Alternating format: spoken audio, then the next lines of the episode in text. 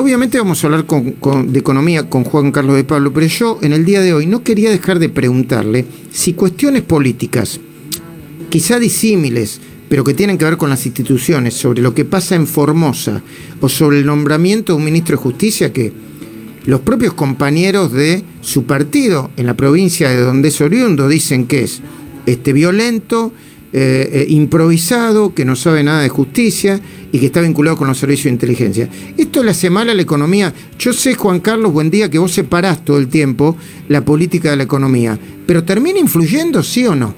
No, no la separo. Mm. Lo que sí hago a un punto de la profesionalidad, después volvamos sobre eso. Pero hoy, hoy, la política está en el centro de, digamos, de todo. Eh, no es que este gobierno venía fenómeno y cayó Formosa y cayó Soria, no, no, no. Pero en todo caso, digamos así, no le, no le ayuda. Pero ciertamente que hoy las consideraciones políticas están en el centro. Yo digo, vos tenés un ministro del equipo económico hoy, ¿no es cierto? Entonces está buscando alguna guía, porque la política económica nunca se en el vacío. Bueno, puede pretender que un ministro se corte solo. ¿A quién mira? ¿A quién mira? ¿Al presidente, al jefe de gabinete, a la vicepresidenta? es verdaderamente complicado. Bueno, parecería que últimamente estaba mirando a la vicepresidenta, porque según Carlos Pani tuvo que viajar al Calafate para discutir el tema de las tarifas y otros y otras políticas sensibles, digamos.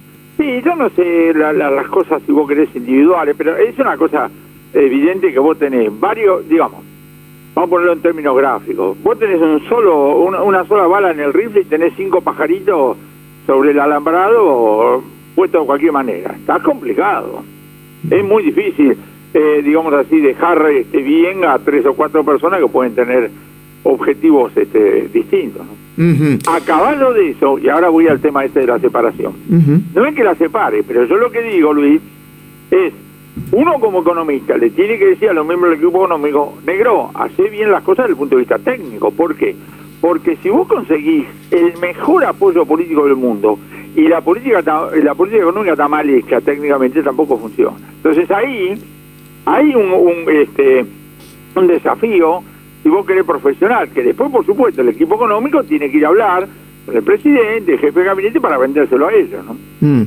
ahora eh, eh, voy a poner el ejemplo, vos me ayudarás seguramente desde el punto de vista técnico porque yo no tengo la capacidad, de un gobierno que por un lado le permite IPF subir, eh, subir eh, el precio de la nafta, digamos entre comillas discrecionalmente, quizá tenga todo el derecho a hacerlo, ¿no? Como, como empresa del Estado, pero autónoma para subir los precios. Y por el otro lado, le pide primero 500, luego a 1000 empresas, toda una información sobre sus costos para ver si se pasaron de el, el, a ver, diría, el control de precios sui generis, que significaría precios cuidados, ¿lo podemos decir así? Empezamos por esto último y después hacemos acordar del tema IPF y el tema inflación.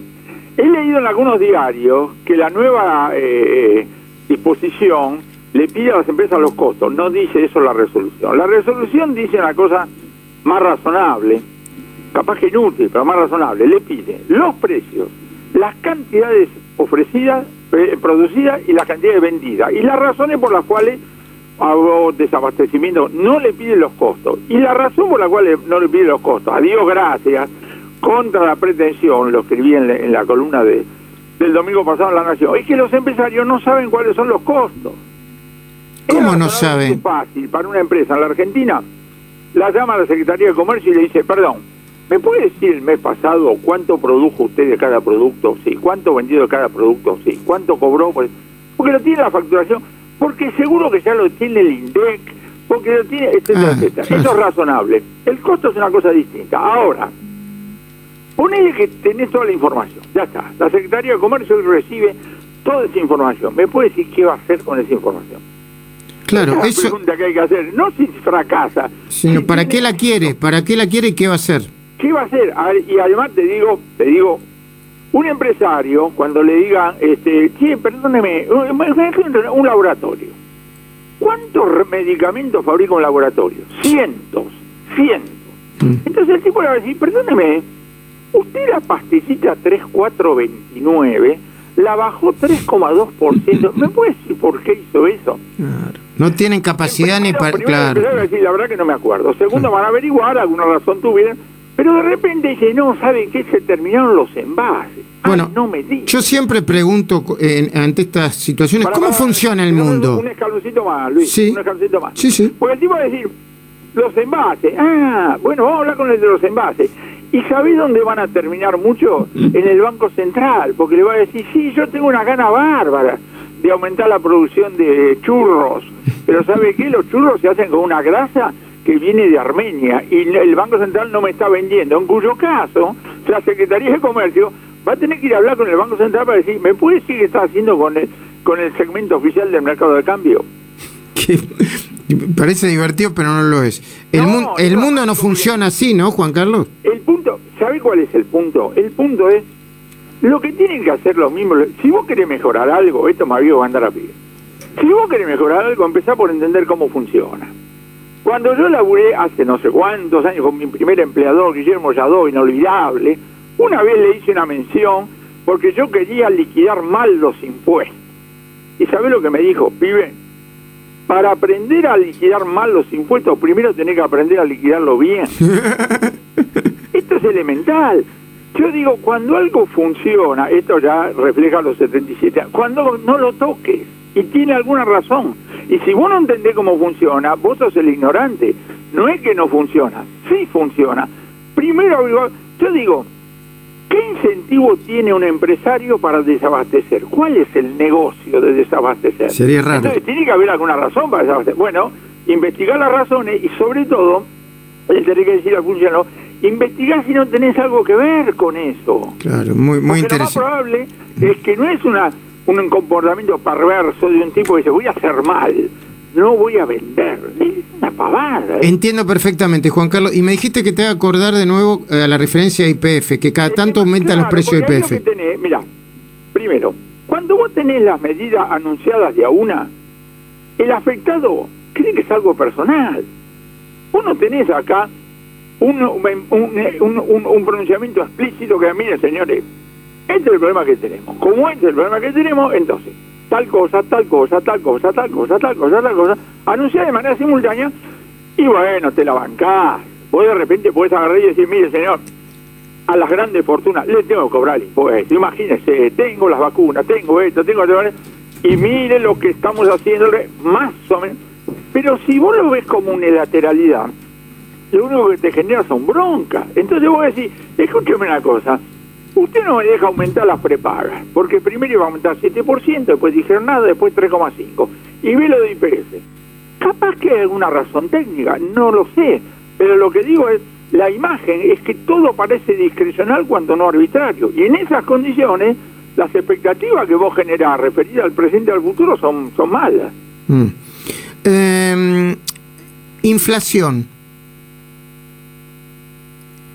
¿Qué pasa? No, vos me dijiste que te recuerde el concepto de inflación. digo, entonces, vos lo que tenés, el ministro Guzmán se la pasa diciendo que hay que tranquilizar la economía y hay que alinear las expectativas. Me parece bárbaro. Hay que decirle, bueno, muchachos, hágalo, jefe. Porque una de las cosas elementales, no hay que ir a la facultad para darse cuenta de lo que estoy diciendo. La tasa de inflación implícita en los distintos pedazos de la política económica tiene que ser la misma.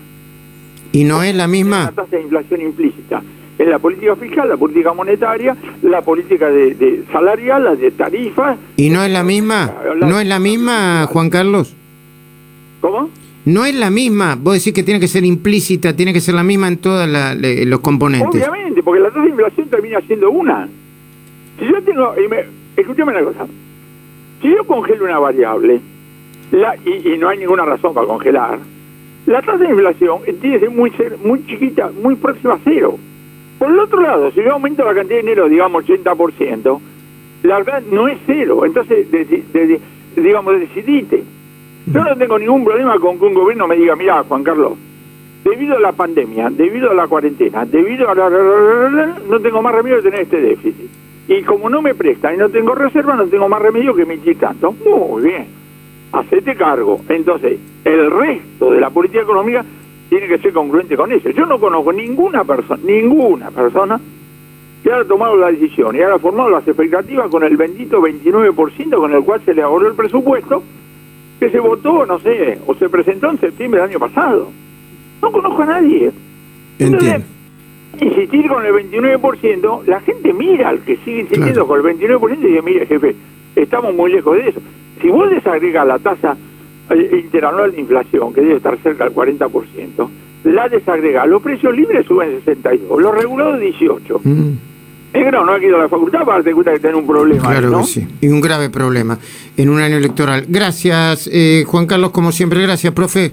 Un abrazo, chao.